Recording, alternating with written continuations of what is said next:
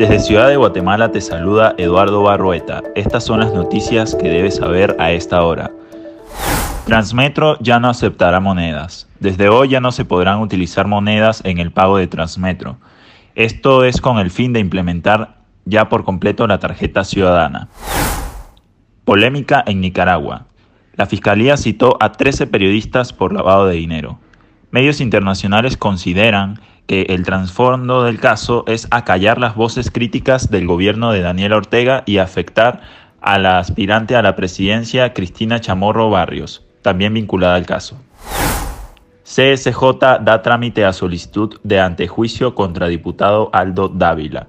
El diputado, junto con sus abogados, se presentó a la Corte de Constitucionalidad donde solicitó protección legal para que se deje en suspenso la resolución por supuestas agresiones por parte del congresista contra un agente de la Policía Nacional Civil.